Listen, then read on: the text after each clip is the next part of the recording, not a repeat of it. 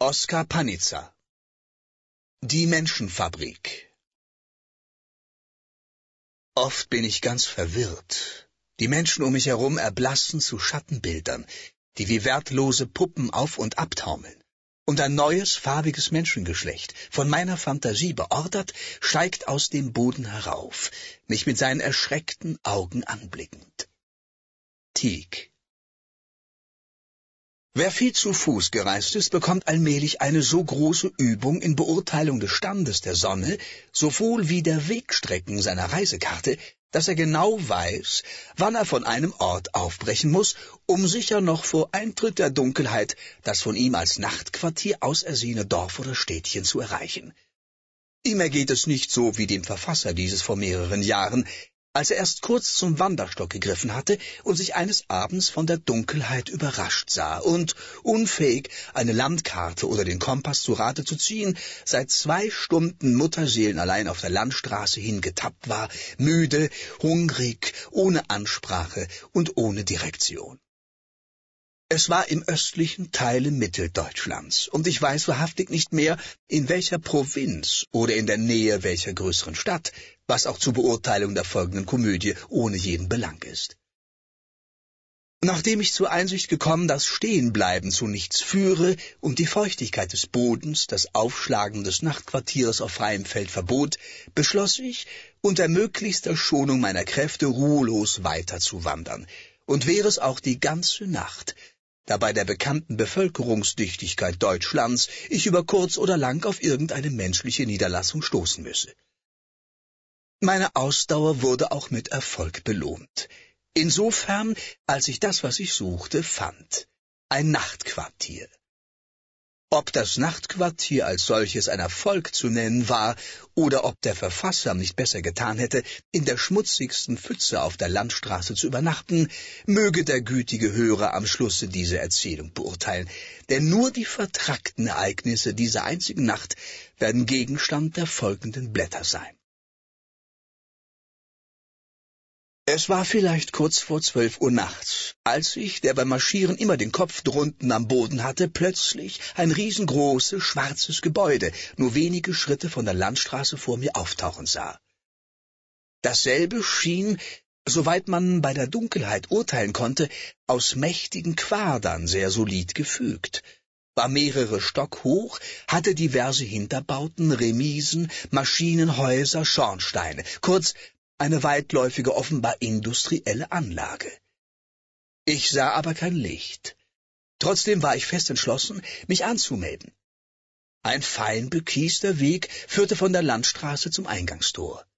Hübsche Anlagen rechts und links bewiesen eine gewisse Wohlhabenheit des Besitzers, ebenso wie dessen Kunstsinn und Liebe zur Natur. Ich läutete. Ein schneidend heller Ton fuhr durch das ganze Haus dessen Gänge und Korridore nach dem Echo zu schließen gewaltige gewesen sein mussten. Das wird eine schöne Störung verursachen, dachte ich mir. Aber zu meiner größten Überraschung hörte ich sogleich Tritte in meiner nächsten Nähe. Eine Türe wurde aufgemacht, ein Schlüsselbund raschelte. Im nächsten Moment öffnete sich das schwere, braun angestrichene Einfahrtstor, und vor mir stand ein schwarzes, kleines Männchen mit freundlichem, glatt rasiertem Gesicht und fragte mich mit einer stummen Geste nach meinem Begehr. Entschuldigen Sie die Störung so spät in der Nacht, sagte ich. Was ist das wohl für ein Haus? Eine Menschenfabrik. Nun bitte ich den Hörer, bevor wir weitergehen, sich durch nichts, durch keine Frage, Antwort oder Bemerkung, und wäre sie die verrückteste davon abhalten zu lassen, diese Geschichte zu Ende zu hören. Wir hören, sehen oder lesen im Leben oft viel sonderbare Dinge, als die obige Antwort anzudeuten scheint, ohne gleich davonzulaufen oder das Buch zuzuschlagen.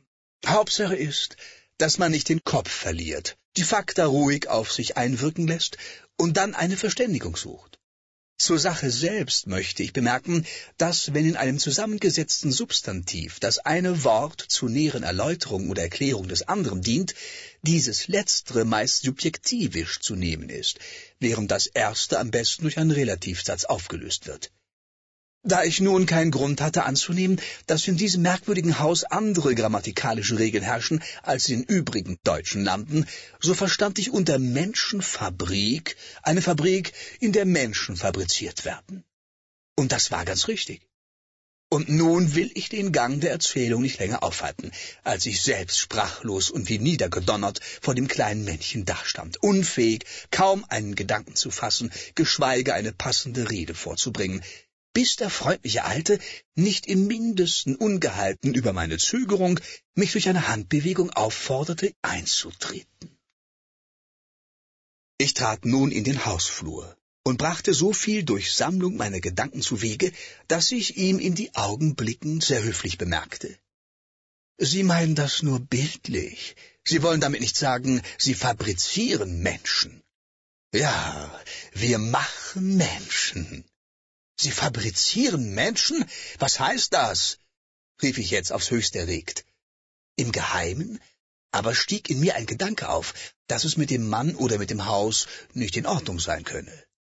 Der alte Mann schien meine Verwunderung nicht zu bemerken oder nicht zu beachten, sondern sagte auf eine Glastür hinweisend, zu der wir inzwischen weiterschreitend gekommen waren, Bitte, wollen Sie hier eintreten? Menschen, rief ich, das kann nicht wörtlich zu nehmen sein. Das ist ein Bild, eine Redeblume. Sie können nicht Menschen machen wollen, wie man Brot macht. In der Tat, rief das alte Männchen fast freudig und gar nicht alteriert, etwa im Tone, wie der Kustos einer Galerie sagt.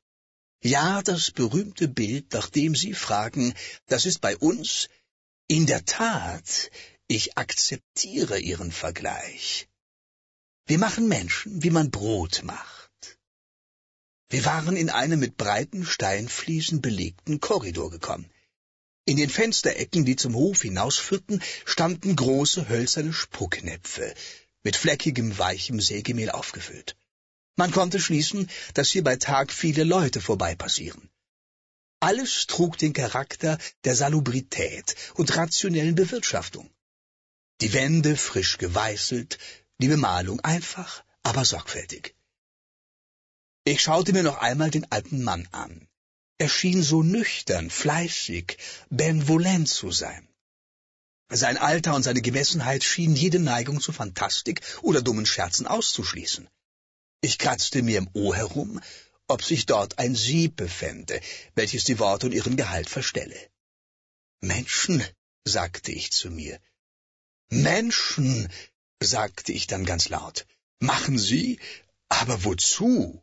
Zu welchem Zweck? Zugegeben, Sie machen sie. Aber wozu Menschen machen, wenn sie kostenlos täglich zu Hunderten geboren werden? Was sind Ihre Art von Menschen? Wie kommen Sie zu der ganz ungeheuerlichen Idee? Wer sind Sie? Sind Sie ein im Mittelalter stehen gebliebener Fantast und brüten über zauberische Theoreme eines Dr. Faustus, die die Neuzeit längst vergessen? Wo bin ich hingeraten? Bin ich zu weit ostwärts gekommen, in eine orientalische Zauberküche? Oder bin ich in einem abendländischen Narrenhaus? Reden Sie. Wiederholen Sie Ihre Antwort. Was ist das für ein Haus? Mein Begleiter schien über die Flut meiner erregten Fragen nicht im mindesten bestürzt. Er sah ruhig vor sich auf den Boden hin, als kontrolliere er die Genauigkeit der Arbeit des Steinlegers, eine Gleichgültigkeit, die mich noch erregter und furchtsamer machte, und sagte dann mit einiger Gemessenheit Sie stellen in einem Atemzug viele Fragen. Ich will versuchen, sie von rückwärts zu beantworten, aber ich mache Sie gleich darauf aufmerksam. Durch Sehen und Beobachten werden Sie auf unserem Rundgang mehr begreifen und kennenlernen, als sich erklären und Sie fragen können. Also nochmals, dies Haus ist eine Fabrik. Und Sie fabrizieren, ergänzte ich fast schnaubend, Menschen, Menschen, Menschen, sagte der Mann mit unverbrüchlicher Ruhe.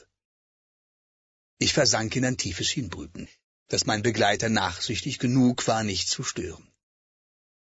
Alle die hundert Fragen, die sich an ein so plötzlich einem in den Weg geworfenes Wort wie Menschenfabrik sternschnuppenartig anschließen, zogen gedrängt durch mein Inneres, weil die Zunge sie nicht rasch genug zu bewältigen vermochte. Menschen, sagte ich zu mir selbst, gut. Der Gedanke ist nicht schlecht. Aber wozu sie fabrizieren und mit welchen Hilfsmitteln? Mein Begleiter nahm mich sanft beim Arm und wollte in den ersten Saal treten.